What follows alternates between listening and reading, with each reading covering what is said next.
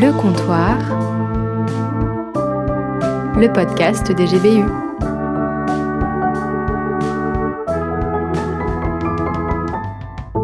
Qu'est-ce qui te fatigue? Le travail, avoir une mauvaise alimentation et euh, bien sûr pas dormir assez. Se lever tôt le matin, genre à 8h et tout, fatigant. Rien faire la journée aussi, un peu ça fatigue. Mais faire du sport aussi, ça fatigue. Et se lever tôt le matin et avoir des grosses journées de classe qui demandent de la concentration intense. Quel est le moment de la semaine où tu te sens le plus fatigué? Ouais, je dirais que c'est le lundi matin. J'arrive pas à me réveiller le lundi matin, donc c'est le lundi matin. Et parce que je me couche tard le week-end. Qu'est-ce qui te, te repose? Ce qui me repose, ouais, c'est que de dormir. Des siestes et surtout des micro-siestes quand je dépasse pas les 30 minutes. Les choses qui demandent pas de concentration, euh, pas faire d'activité en fait. La détente, ne pas avoir de pression et de choses à faire. Regarder des, des films, lire. Euh, fumer et dormir. Euh, prendre des bains et regarder des séries aussi. Aller jouer dehors avec mes amis. Et aussi, euh, comme tout le monde, la- les bières et tout. Toutes sortes de, de drogues. Relax. Je lis. Je bois des verres avec euh, mes amis. Comment est-ce que tu décrirais ton rapport à toi euh, au, au repos? C'est plutôt une contrainte? Alors tu es obligé de dormir, de faire des micro-siestes? Ou c'est plutôt euh, un moment de plaisir? Bah, c'est un peu des deux. Parce que c'est une contrainte, parce que sinon j'ai du mal à poursuivre la journée. Parfois je me force à ne pas aller me reposer, mais, parfois c'est plus fort que moi. Et au final, euh, la micro-sieste, elle peut se finir en sieste carrément, à dépasser les une heure. Non, j'ai un rapport avec le repos qui est très malsain parce que moi j'attends, j'attends d'être euh, au moment de la rupture en fait. Enfin, je me couche pas tant que je suis pas fatigué. C'est un peu bête d'ailleurs parce qu'on pourrait juste se reposer et pour ne jamais être fatigué en fait. Je dors pas, enfin je me repose pas assez et du coup j'arrive toujours à la phase où je suis trop trop fatiguée, exténuée et du coup je pète un câble et je suis super euh, énervante avec les autres. Et tu aimerais changer euh, ce rapport ou tu penses euh, maintenir comme ça? Bah, j'aimerais changer, mais euh, je pense que ça va rester comme ça parce que ça demande un- une petite transformation du quotidien. Vous l'avez compris, notre deuxième émission va porter sur le thème du repos et on a une bonne entrée en matière avec ce micro-trottoir réalisé par Cadmiel. Merci beaucoup à toi. Au fait, bonjour à toutes et à tous et bienvenue au comptoir, le podcast des groupes bibliques universitaires et lycéens. Installez-vous bien, faites comme chez vous. Parce qu'en fait, euh, on est en confinement. Bon, Ça commence tellement bien ce podcast. ouais. Est-ce qu'on trinquerait pas à cette deuxième émission? Ouais, carrément. Allez, au comptoir. Au comptoir. Alors bonjour Daniel, Euh, j'espère que tu vas bien. Je je sais pas ce que tu fais de ton temps libre, euh, comment tu l'occupes et, euh, et si tu arrives à te reposer. Euh, on vient d'entendre que certaines personnes avaient besoin de lire, de regarder des séries et beaucoup avaient un rapport plutôt compliqué avec le repos. Et en fait, je me suis pas mal reconnue dans leurs réponses. Euh, moi, souvent au moment où je pourrais me reposer sereinement, et ben je vais sur les réseaux sociaux et euh, ça me repose pas du tout. Euh, L'autre jour, j'ai vu un post sur Facebook euh, sur une étude qui disait qu'on dort environ un tiers de notre vie. Mhm. Comme l'info avait l'air d'être une source sûre, bah, je me permets de te la partager.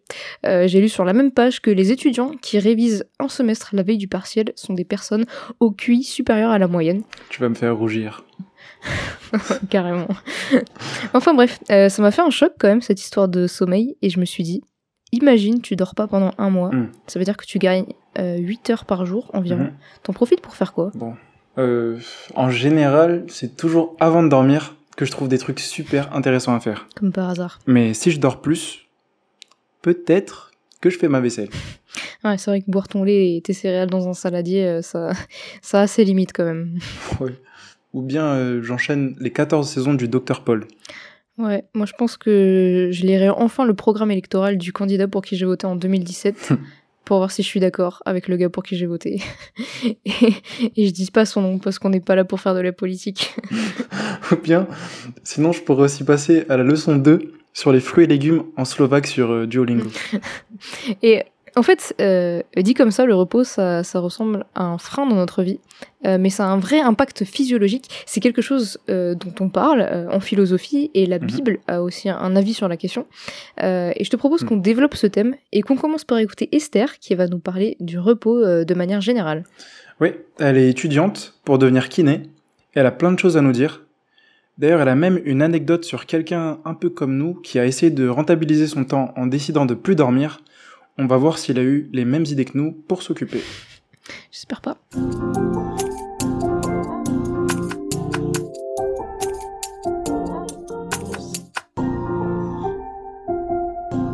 Le repos est présent partout dans ce qui nous entoure. Il peut se définir de différentes manières. Donc à l'armée, les soldats se mettent au repos après avoir été au garde à vous. Lors de la réalisation d'une activité physique ou d'un sport, le repos est synonyme de pause ou de temps de récupération. Si l'exercice physique est très important dans la performance sportive, le repos est également essentiel pour assurer une bonne récupération à son organisme. Le repos, c'est également le nom du petit palier qui interrompt la suite des marches d'un escalier. Donc après une volée de marche, on trouve un palier et il y en a dans le métro. Le repos peut être défini de beaucoup de manières encore. Ce que nous pouvons retenir, c'est qu'il sert à marquer un temps d'arrêt. Que ce soit dans l'armée ou dans un escalier, c'est un moment où l'on se ressource pour mieux repartir, c'est une pause nécessaire à la continuité des choses. Le repos est universel. Prenons l'exemple du sommeil. Tous les êtres vivants succombent à une forme de sommeil. Dormir est une loi de la nature qui fait partie de la vie. Nous, êtres humains, avons besoin en moyenne de 7 à 8 heures de sommeil par nuit, ce qui fait que nous passons pratiquement un tiers de notre vie à dormir. En ce qui concerne les animaux, ceux qui ont peu de prédateurs peuvent se permettre de dormir longtemps, a l'inverse, les animaux fragiles, qui sont la proie de nombreux prédateurs, sont toujours prêts à fuir, prêts à une attaque imminente, ainsi donc ils dorment très peu. Donc, à titre d'exemple, la girafe, qui est un animal vulnérable, dort moins de 2 heures par 24 heures, et ce souvent la journée. Elle somnole debout, les yeux grands ouverts et sur des périodes allant de 1 à 30 minutes. De cette manière, ça lui permet de continuer à surveiller son environnement. À l'opposé, le koala, qui est bien protégé par les arbres dans lesquels il vit, peut dormir 22 heures durant. Selon un mythe, il dormirait autant car il serait ivre ou drogué à cause de sa consommation d'un certain type d'eucalyptus. En réalité, il a besoin de beaucoup de repos car son régime faible en énergie lui impose de s'économiser. Si vous avez eu l'occasion d'observer un dauphin dormir, vous avez dû vous apercevoir que celui-ci ne dormait que d'un œil. Les cétacés, qui sont des mammifères aquatiques, ne peuvent réellement s'endormir sous risque de ne plus pouvoir respirer et de se noyer. Ils adoptent donc ce qu'on appelle un sommeil hémisphérique. La moitié du cerveau dort et l'autre moitié reste éveillée de façon à maintenir une activité suffisante pour respirer. Pour nous autres, les humains, le temps c'est de l'argent, ceux qui se reposent sont des fainéants. Le repos n'est pas valorisé dans notre société moderne. Nous avons tous des emplois du temps de ministres, nous voulons être au four et au moulin. Nos rythmes de travail, nos soirées, nos sorties, nos mauvaises habitudes alimentaires ou le temps passé sur nos écrans nous empêchent de nous reposer convenablement. Le fait de ne pas prendre de vacances, de ne pas prendre du temps pour soi ou de ne pas couper quelque temps avec son travail favorise l'accumulation du stress. Ce stress fatigue le cœur. Les bourreaux de travail sont plus propices aux maladies cardiovasculaires. Cette pression néfaste peut engendrer des burn-out, des comportements violents ayant des conséquences sur la vie personnelle ou sur les relations avec ses proches. Puis, le manque de sommeil aussi peut entraîner différentes pathologies, telles que des troubles cognitifs, des troubles mnésiques ou des troubles émotionnels. Les tâches ordinaires deviennent difficiles à effectuer, nos performances de mémorisation et d'attention sont diminuées, on somnole, un rien nous fait pleurer, nous énerve ou nous fait rire. Ceux qui refusent de dormir n'excèdent pas 72 heures, c'est-à-dire 3 jours, durée à partir de laquelle surviennent ces troubles neurologiques et ces troubles du comportement. Cependant, un record a été battu en 2012. Un Chinois de 26 ans s'est privé de sommeil pendant 11 jours pour regarder tous les matchs de football. Eh bien, il en est mort. Cet exemple extrême nous montre que se reposer est indispensable. Alors je voudrais vous laisser avec ces questions. Ce repos si bénéfique, pourquoi est-ce qu'on le néglige autant? Pourquoi refuse-t-on de prendre ce temps nécessaire?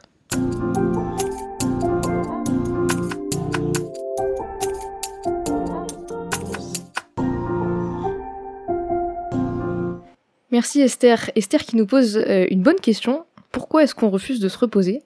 Euh, c'est une idée qui, avait déjà été évoquée dans le micro-trottoir avec cet étudiant qui disait qu'il avait un rapport conflictuel avec le repos et qu'il attendait le point de rupture avant de vraiment se reposer. Et qu'est-ce qui nous empêche de faire silence autour de nous? Justement, Johanna travaille maintenant pour les GBU et avant ça, elle a fait- obtenu le diplôme national supérieur d'expression plastique, c'est dur à dire. Elle a fait des études dans le domaine de l'art. Elle va nous faire réfléchir sur le repos à travers le prisme d'une performance artistique. On l'écoute tout de suite. L'art au comptoir.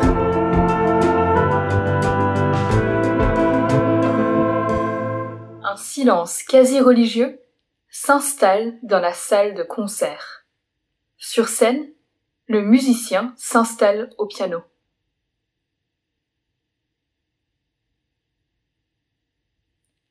Vous entendez ce silence?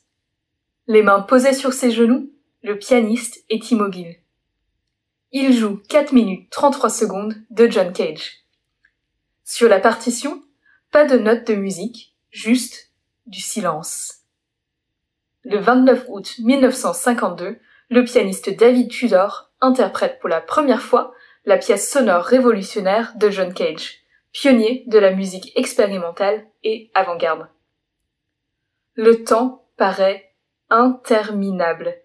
Le silence habituellement respectueux d'un auditoire devient pesant. Peut-être que pour certains, il est assourdissant, angoissant. Pendant ces 4 minutes et 33 secondes de silence, chacun est hyper conscient des sons qui l'entourent, même de sa propre respiration. Les spectateurs eux-mêmes sont les musiciens de leur silence. Dans l'auditoire, on entend quelqu'un tousser, des murmures d'impatience, le froissement des pages du programme.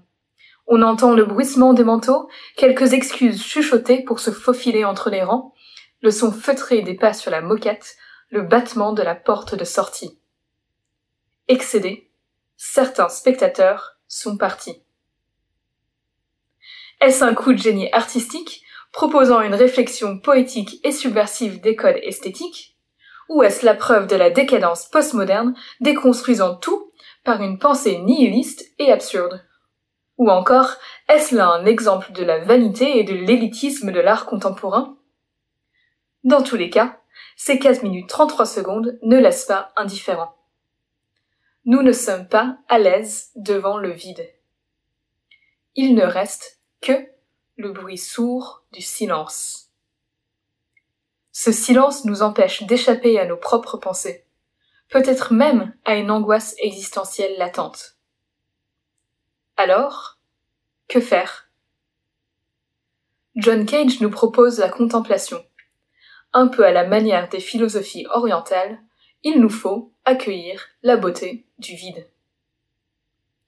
Mais le silence de la méditation, c'est un sursis trop court à la cacophonie de notre quotidien. Trouver la beauté dans les petites choses et dans les mystères de la vie, ce n'est pas un remède durable à nos anxiétés. D'un autre côté, s'évader par les loisirs ne nous apaise que l'espace d'un instant. Les endorphines, après tout, ne sont pas une fin en soi. Une fois que la musique s'arrête, notre vie, elle, reprend. Nous sommes constamment affairés, inquiets, bombardés de stimulants et de distractions. Dans la frénésie de notre quotidien, quand nos pensées et nos inquiétudes nous assaillent, comment trouver le vrai repos? Blaise Pascal disait que tout le malheur des hommes vient d'une seule chose, qui est de ne pas savoir demeurer au repos dans une chambre. Le repos, ce n'est pas la fuite. Ce n'est pas se distraire pour tenter d'oublier ses problèmes ou la vanité de la vie. La seule chose capable de nous offrir le vrai repos, c'est son Créateur. La Bible présente un Dieu totalement souverain et pourtant proche de nous.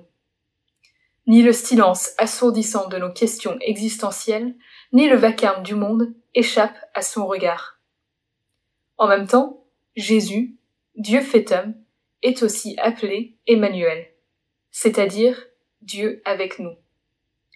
Lui sait intimement ce que c'est l'être humain, et il est avec nous dans nos tempêtes. nous pouvons faire confiance aux grands compositeurs. Alors peut-être que finalement, la vraie question de cette chronique n'est pas comment te reposer, mais plutôt sur qui peux-tu te reposer?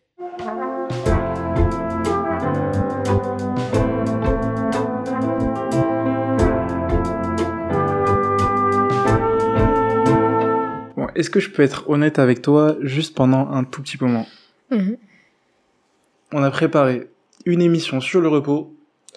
Dans Moi j'ai bu la semaine dernière, on avait une soirée discussion intitulée Comment se reposer en période de confinement?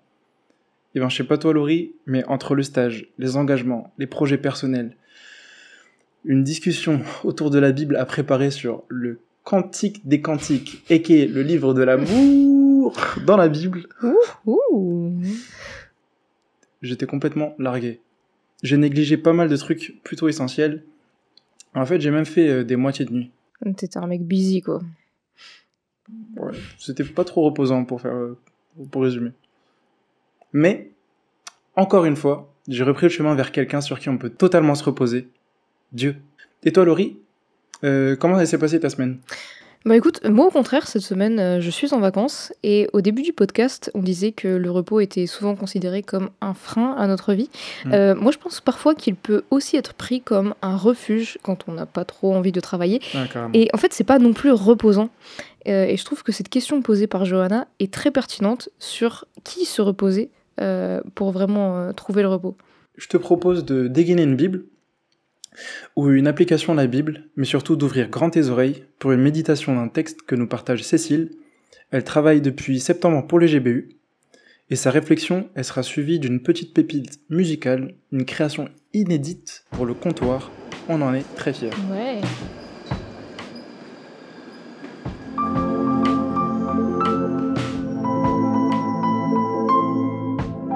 La Bible au comptoir.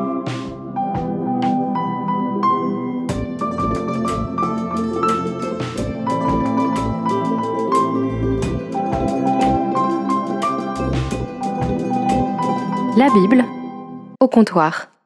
Avis aux fans de grasse mat et de sieste, le repos est un thème cher à la Bible. Dans la première émission du comptoir, Daniel, tu nous disais que la nostalgie était un thème très ancien. Eh bien, j'annonce que j'ai trouvé encore plus ancien le repos. Dès les premières pages de la Genèse, Dieu se repose. Et puis le repos revient sans cesse dans la Bible, que ce soit dans les livres de loi, dans les livres de sagesse, tels que les proverbes ou les psaumes, chez les prophètes comme Jérémie, ou bien dans la deuxième partie de la Bible, le Nouveau Testament, avec les récits de la vie de Jésus et les lettres aux chrétiens, le repos est un thème qui n'échappe à aucun type de livre biblique. Bref, vous aurez compris que j'avais l'embarras du choix pour trouver un passage qui parle de repos. Eh bien, le texte que je vous propose est dans l'Évangile selon Matthieu, donc dans le Nouveau Testament, cette partie de la Bible qui nous parle explicitement de Jésus-Christ. L'évangile de Matthieu, c'est un récit organisé qui retrace la vie de Jésus. Il a été écrit euh, par Matthieu. Merci. De rien. Et l'un des thèmes phares de Matthieu, c'est la justice. L'auteur veut souligner que Dieu est un Dieu juste et qu'il ne peut tolérer l'injustice. On a donc beaucoup de mentions de jugement dans cet évangile. C'est pas par hasard que je vous raconte tout ça, c'est parce que le contexte immédiat du passage qui va être lu est imprégné par cette idée de jugement, on va le voir. Alors voyons comment il est question de repos dans l'évangile selon Matthieu, au chapitre 11 des versets 25 à 30. Daniel, je veux bien que tu lises euh, le passage de Matthieu 11, les versets 25 à 30. Matthieu 11, versets 25 à 30. Vers cette même époque, Jésus dit Je te loue, ô Père, Seigneur du ciel et de la terre, parce que tu as caché ces vérités aux sages et aux intelligents, et que tu les as dévoilées à ceux qui sont tout petits. Oui, Père, car dans ta bonté, tu l'as voulu ainsi. Mon Père a remis toutes choses entre mes mains. Personne ne connaît le Fils si ce n'est le Père, et personne ne connaît le Père si ce n'est le Fils, et celui à qui le Fils veut le révéler. Venez à moi, vous tous qui êtes accablés sous le poids d'un lourd fardeau, et je vous donnerai du repos. Prenez mon joug sur vous, et mettez-vous à mon école, car je suis doux et humble de cœur, et vous trouverez le repos pour vous-même. Oui, mon joug est facile à porter, et la charge que je vous impose est légère. Merci Daniel. Alors vous l'aurez remarqué, ces quelques lignes ne parlent pas uniquement de repos. Et l'enjeu de cette réflexion biblique, ça va être de comprendre pourquoi Jésus parle de repos ici. Et puis, au vu de la place du repos dans toute la Bible, pourquoi ce thème est-il si cher aux auteurs bibliques et à Jésus? Alors commençons par le contexte immédiat de notre passage, parce que c'est bien connu, un texte sans son contexte est un prétexte. Alors vous êtes peut-être interrogé sur les premiers mots qui ont été lus vers cette même époque. Mais de quelle époque parle l'auteur? Eh bien, dans le début de ce chapitre, on voit qu'il parle de l'époque où Jésus s'était mis à faire des reproches aux habitants de certaines villes. Pourquoi? Parce qu'ils avaient entendu parler de la justice de Dieu, mais ils ne voulaient rien écouter, et surtout pas changer leurs mauvaises attitudes. C'est intéressant de noter au passage que Jésus ne reprochait pas la mauvaise attitude, il reprochait l'absence de remise en question de ces personnes, et l'absence de changement face à la connaissance de la justice de Dieu. Alors, il les avertit. Il les avertit que justice sera faite, qu'ils subiront le jugement de Dieu, et que ça risque de faire mal pour eux. Parce que le poids de leur injustice pèse sur leurs épaules, et qu'il ne disparaîtra pas comme par magie parce qu'ils auraient décidé de l'ignorer. Mais Dieu n'en est pas resté là, et c'est là qu'on arrive à notre passage. Sa justice n'est pas incompatible avec sa bonté et son amour. Jésus est reconnaissant que Dieu, son Père et le Seigneur du ciel et de la terre, comme il le nomme ici, se soit rendu accessible aux êtres humains. Bien que beaucoup ne le voient pas et ne veulent pas entendre parler de lui, Dieu ne se cache pas. Et ça, c'est une bonne nouvelle. Et c'est précisément la raison pour laquelle Jésus lance cette louange à Dieu au début de notre passage. Mais si Dieu ne se cache pas, vous vous demandez peut-être, où est-il? Comment se révèle-t-il Dieu? Eh bien, c'est ce qui est explicité dans les versets suivants. Il se révèle à travers son Fils, Jésus. Jésus, c'est le Fils de Dieu, c'est-à-dire Dieu venu dans l'humanité. Dieu en tant qu'homme, Dieu incarné. Et en s'incarnant, non seulement Jésus révèle Dieu, il est sa manifestation sur terre, mais en plus, il offre la possibilité d'être réconcilié avec Dieu. En fait, Jésus, c'est la réponse à la question comment faire pour que les hommes puissent être réconciliés avec Dieu, malgré leur injustice, et sans que Dieu devienne injuste?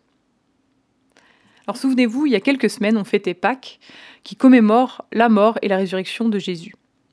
Eh bien, en passant justement par cette mort injuste, Jésus, Dieu incarné, subit la condamnation que chaque être humain aurait dû subir pour que nous n'ayons plus à passer par là. Ce que l'humanité n'a pas réussi à faire, Dieu l'a fait pour nous en Jésus.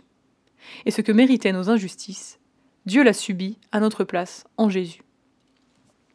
Bon, à ce stade, euh, vous me direz peut-être que j'ai pas encore évoqué le repos. Certes, le mot n'est pas encore sorti, mais quand on y réfléchit, le concept a été évoqué. Parce que ce texte nous met face à deux questions cruciales. D'abord, de quoi a-t-on besoin de se reposer? Et ça, on y a répondu en fait. Le contexte nous a montré que si Jésus propose un repos face à un lourd fardeau qui nous accable, c'est parce qu'une condamnation pèse sur nous, celle qui découle de notre injustice. D'ailleurs, je pense que vous avez déjà pu expérimenter comme moi la puissance du sentiment de culpabilité ou de honte quand on agit mal ou bien le fort sentiment d'indignation face à quelqu'un opprimé injustement. C'est pas anodin, il me semble. Est-ce que ce serait pas des symptômes, des signaux d'alerte de quelque chose qui ne tourne pas rond dans nos vies et dans le monde? On serait parfois tenté de dire avec les Miss France Le monde a besoin de plus de justice. Mais si j'aspire à un monde plus juste, je dois admettre qu'un monde plus juste sera fait d'individus plus justes, à commencer par moi. On a donc besoin de se reposer de la condamnation qui pèse sur nous par nos injustices. Et l'autre question à laquelle ce texte répond, c'est où trouver ce repos? Et là, j'aimerais vous poser quelques questions, chers auditeurs. Avez-vous déjà réfléchi à votre propre charge mentale et spirituelle? Celle qu'on a tous un jour rencontrée à cause d'une honte ou d'une culpabilité, qu'elle soit légitime ou non, vécue ou subie. Comment gérez-vous cela? Par le déni? Par la fuite? Par la compensation en faisant mille autres choses qui nous donneraient l'impression de nous racheter?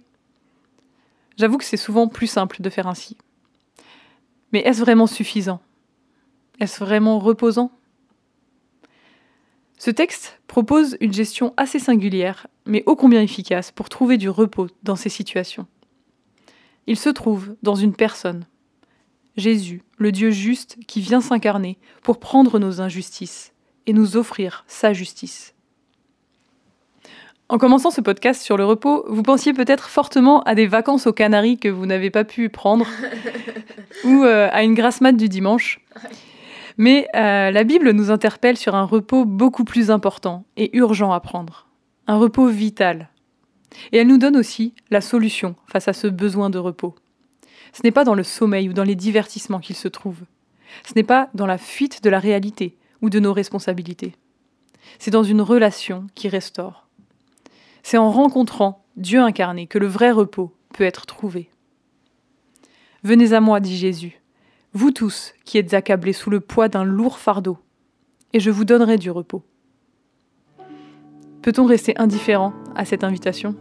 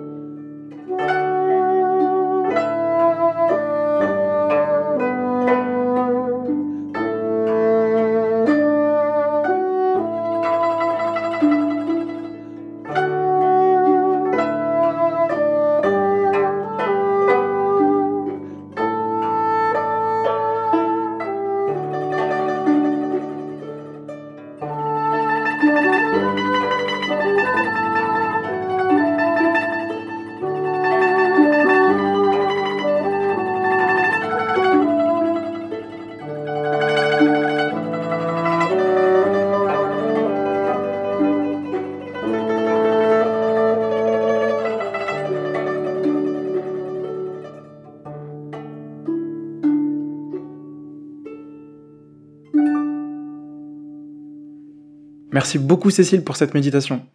Et merci aux musiciennes pour ce super beau morceau. Certains d'entre vous avaient déjà reconnu leurs instruments sur les réseaux sociaux. Et d'ailleurs, petit instant pub euh, pour nous dire que vous, pour vous dire que vous pouvez nous suivre sur les réseaux sociaux. Placement de produits.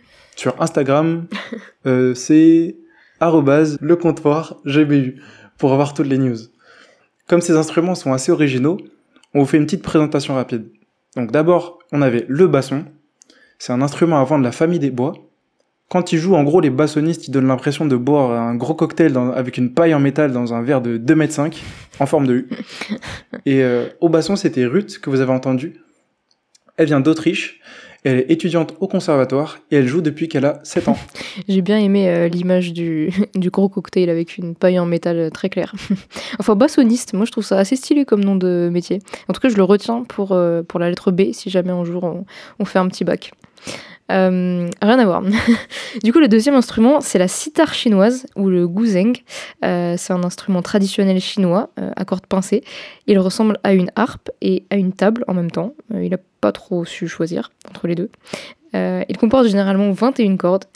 au guzheng, nous avons Chi-Chi. elle vient de Chine et elle étudie les lettres modernes. Elle joue de son instrument depuis qu'elle a 6 ans. D'ailleurs, si vous voulez une petite anecdote, Chi-Chi m'a raconté comment est-ce qu'elle avait choisi le guzheng. Sa maman lui a demandé C'est beau cet instrument? Elle a dit Oui. Tu veux l'apprendre? Oui. Ok, c'est entendu. C'est ton propre choix. ah l'arnaque Et le morceau qui lui a tout de suite évoqué le repos, c'est Near My God to Thee, ou euh, en français Mon Dieu plus près de toi. Hmm. C'est un très beau chant et euh, un très vieil hymne.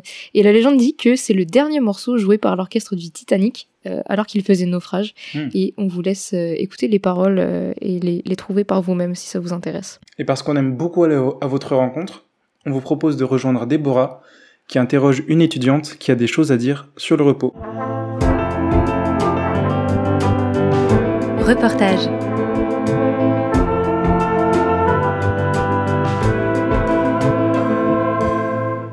Bonjour, je m'appelle Déborah et je suis étudiante en santé publique sur Paris. Je suis en compagnie de Louise, étudiante en troisième année de médecine, sur Paris également, pour discuter repos, bien-être, philosophie et religion. Bonjour Louise. Bonjour. Comment vas-tu ces temps? Pas trop surmenée par les études et les stages? Ça va, euh, en ce moment je suis en stage aux urgences, donc euh, ça me prend pas mal de temps, mais à part ça, oui, ça va très bien, merci. Couramment, on dit à un malade repose-toi, comme une thérapie première et nécessaire. Qu'en penses-tu? Je pense que c'est hyper important, en effet, de, de faire passer euh, la santé avant tout, et que, comme je te disais tout à l'heure, d'ailleurs même chez les non-malades, c'est hyper important de se reposer et de prendre du temps pour soi.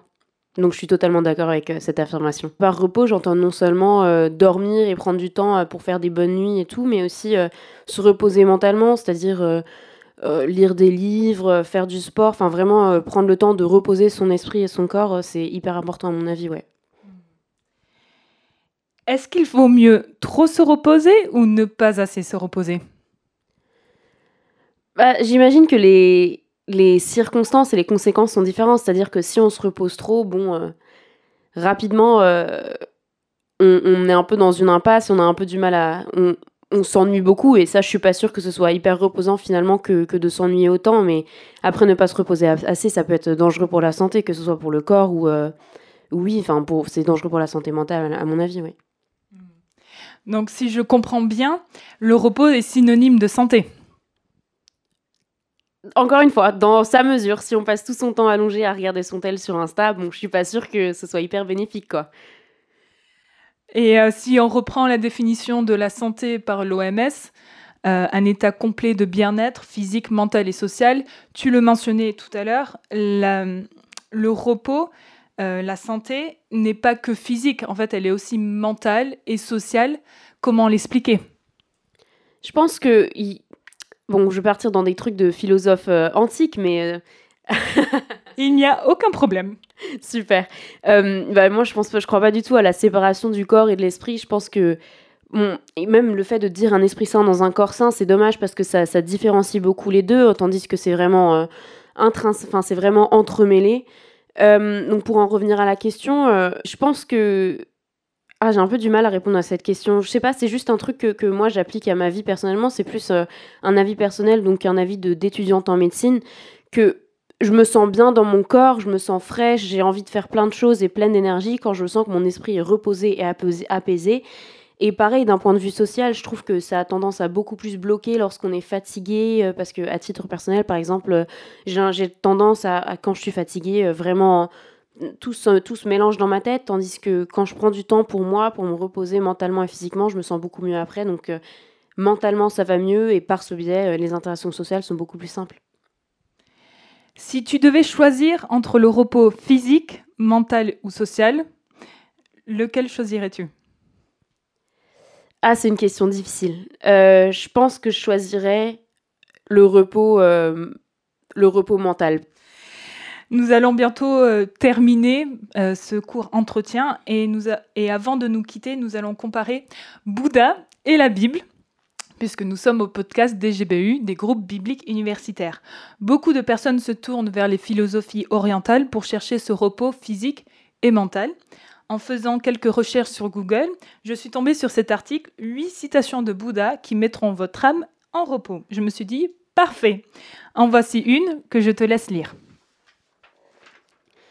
Travaillez à votre propre salut, ne comptez pas sur les autres. Cette citation m'a fait penser à un verset de la Bible que je t'invite à découvrir également et à nous lire au micro. C'est dans la tranquillité et le repos que sera votre salut. C'est dans le calme et la confiance que sera votre force. Je sais que tu n'es pas croyante, mais que penses-tu de ces deux citations? Est-ce que tu peux nous les commenter brièvement? Euh, J'ai tendance à trouver celle de Bouddha un peu euh, négative, étonnamment, parce que, bon, travailler à votre propre salut, c'est vrai que c'est hyper important de compter sur soi, d'avoir confiance en soi euh, et de, de, croire en ses propres capacités et tout. Mais c'est vrai que ne comptez pas sur les autres, bon, je suis pas hyper sûre que du coup, enfin, ça exclut vraiment cette, ce, ce, ce caractère, enfin, cet aspect social de la santé dont on parlait plus tôt.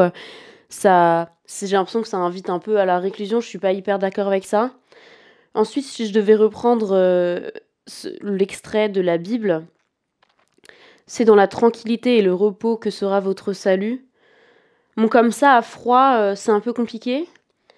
Euh, par salut, bon, moi, en tant que, que non-croyante, j'entendrais du coup, enfin, c'est quelque chose, une quête vers, j'imagine, le bonheur et l'apaisement. Donc, c'est vrai, la tranquillité et le repos, ils contribuent énormément.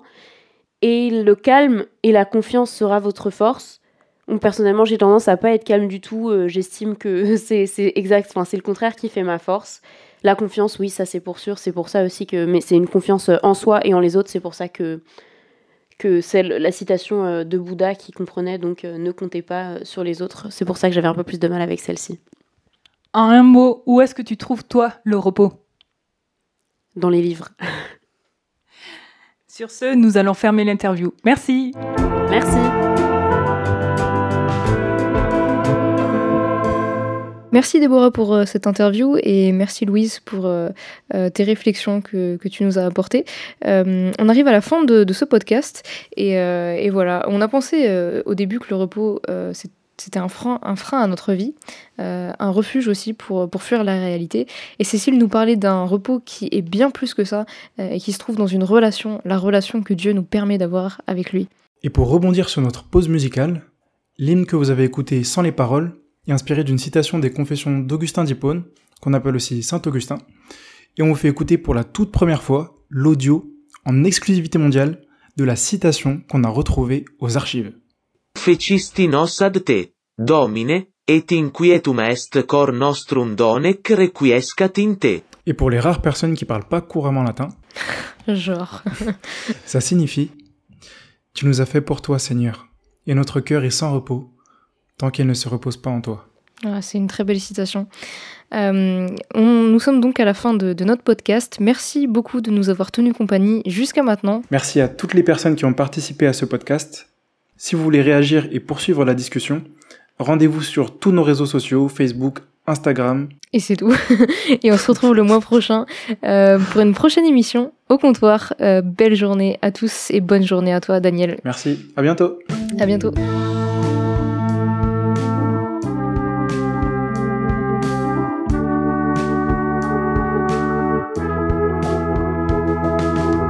Le comptoir, le podcast des GBU.